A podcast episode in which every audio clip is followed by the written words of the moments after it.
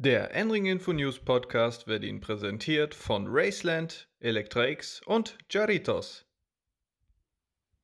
Endlich war es soweit, der Motorsport ist zurück. Am vergangenen Wochenende fand der Saisonauftakt der NLS am Nürburgring statt.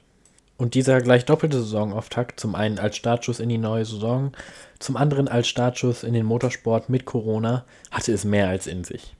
Alles darüber und noch ein paar weitere Nachrichten erfahrt ihr wie immer hier bei uns im Enring Info News Podcast.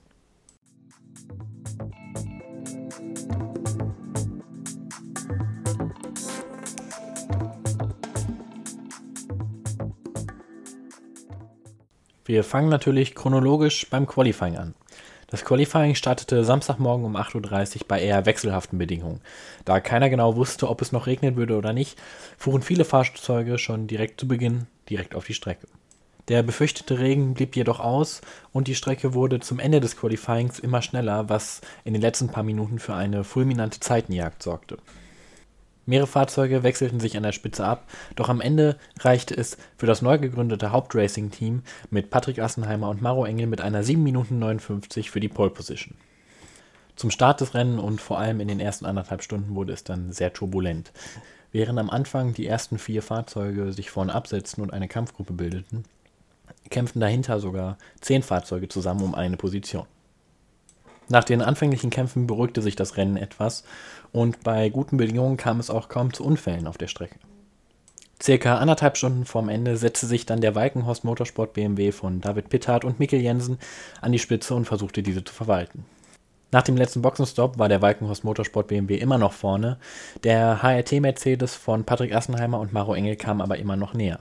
Auch dahinter wurde vom Audi von Michele Beretta und dem Mercedes von Fabian Schiller immer weiter gefeitet. Maro Engel schaffte es schließlich am Walkenhorst BMW vorbei, doch ein paar Minuten vor dem Ende kam es dann ganz dick. Der HRT-Mercedes bekam eine 36 Sekunden Zeitstrafe für ein Unterschreiten der Mindeststandzeit in der Boxengasse. Das bedeutet, dass der Walkenhorst BMW zwar, obwohl er nur als Zweiter über die Linie kam, trotzdem das Rennen gewonnen hat. Dahinter kam dann der HRT-Mercedes ins Ziel. Auch um den letzten Podiumsplatz wurde es ganz spannend, denn Michele Beretta und Kim Louis Schramm im Phoenix Audi lagen eigentlich sehr lange auf einem sehr soliden dritten Platz. Doch in der letzten Runde auf der Döttinger Höhe, also wirklich kurz vorm Ziel, platzte Michele Beretta ein Reifen und er fiel mit dem Phoenix Audi noch auf Platz 7 zurück. Dritter wurde somit der Getspeed Mercedes von Raffaele Marcello, Maximilian Bug und Fabian Schiller. Nachdem wir uns nun die Top-Autos angeguckt haben, gucken wir nun noch einmal auf die SP10, in der mit acht Startern auch eine Menge GT4-Fahrzeuge gemeldet waren. Dort gingen die Top 3 geschlossen an BMW M4 GT4s, genauer von Bonk Motorsport, Adrenalin Motorsport und FK Performance. Sieger in der SP10 waren also Michael Schrei, Michael Fischer und Gabriele Piana. In der Klasse V4, in der wir in den letzten Jahren immer am meisten Starter gesehen haben, konnte sich Adrenalin Motorsport den Sieg sichern. Genauer Christopher Rink, Danny Brink und Philipp Leisen. Sie kamen vor dem Trio Mark Reutzheim, John Chaboni und Jakob Erlbacher sowie vor dem Duo Jürgen Huber und Simon Sackmeister ins Ziel. Die Klasse, die am vergangenen Samstag am stärksten besetzt war, war die VT2, in der ganze 19 Fahrzeuge gestartet sind. Somit ist die VT2 in diesem Jahr zu einer meisterschaftsfähigen Klasse herangewachsen. Dort hat Mannheller Racing mit einem BMW F30 und den Fahrern Carsten Knechtges, Marcel Mannheller und Janis Waldo den ersten Schritt für die mögliche Meisterschaft gelegt.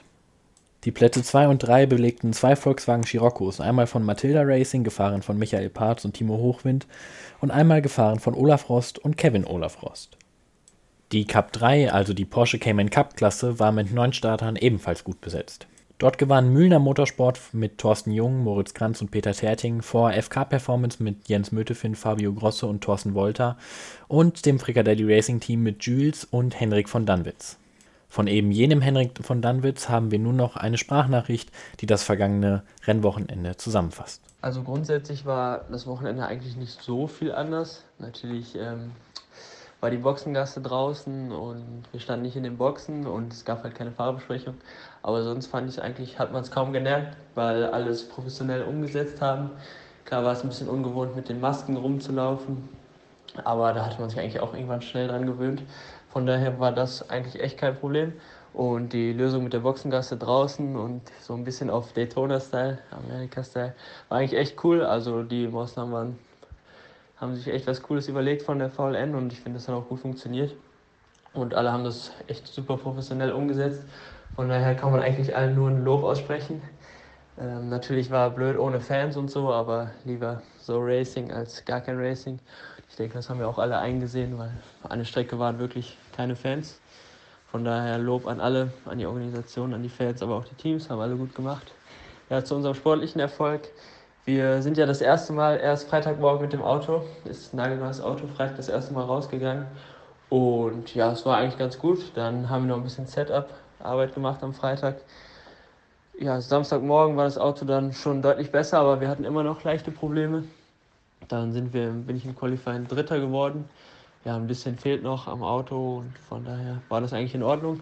Ja, und im Rennen bin ich dann den Start und das Ende gefahren und der Julian acht Runden in der Mitte und ja, wir haben eigentlich eine ganz gute Rennpace gehabt. Von daher sind wir auf jeden Fall zufrieden, aber es ist noch ein bisschen Arbeit für uns da, aber das kriegen wir hin. Henrik von Danwitz hat das Ganze schon ganz gut zusammengefasst. Und zwar hat das ganze Corona-Konzept der NLS sehr gut funktioniert. Es waren keine Fans dort und auch das Konzept mit der Boxengasse und der technischen Abnahme und so weiter hat alles gut funktioniert. Ich bitte euch darum, auch beim nächsten Doppelrennen sogar in zwei Wochen beim Doubleheader am Samstag und am Sonntag dann immer noch zu Hause zu bleiben, da dort auch immer noch keine Fans gestattet sind.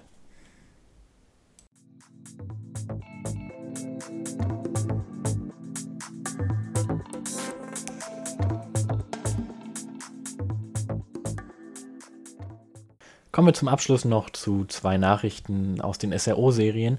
Und zwar werden es einige schon mitbekommen haben, die 24 Stunden von Spa werden in diesem Jahr ein 25-Stunden-Rennen sein, weil das Event am letzten Oktoberwochenende stattfindet und da, wie ihr alle wisst, die Uhren umgestellt werden. Also werden die 24 Stunden von Spa in diesem Jahr über 25 Stunden ausgetragen.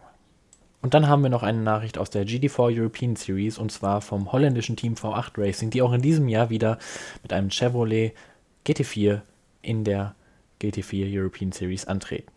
Die beiden jungen Holländer Teemin Naburs und Job Rampage werden in diesem Jahr dort dieses Auto pilotieren und um die Position kämpfen.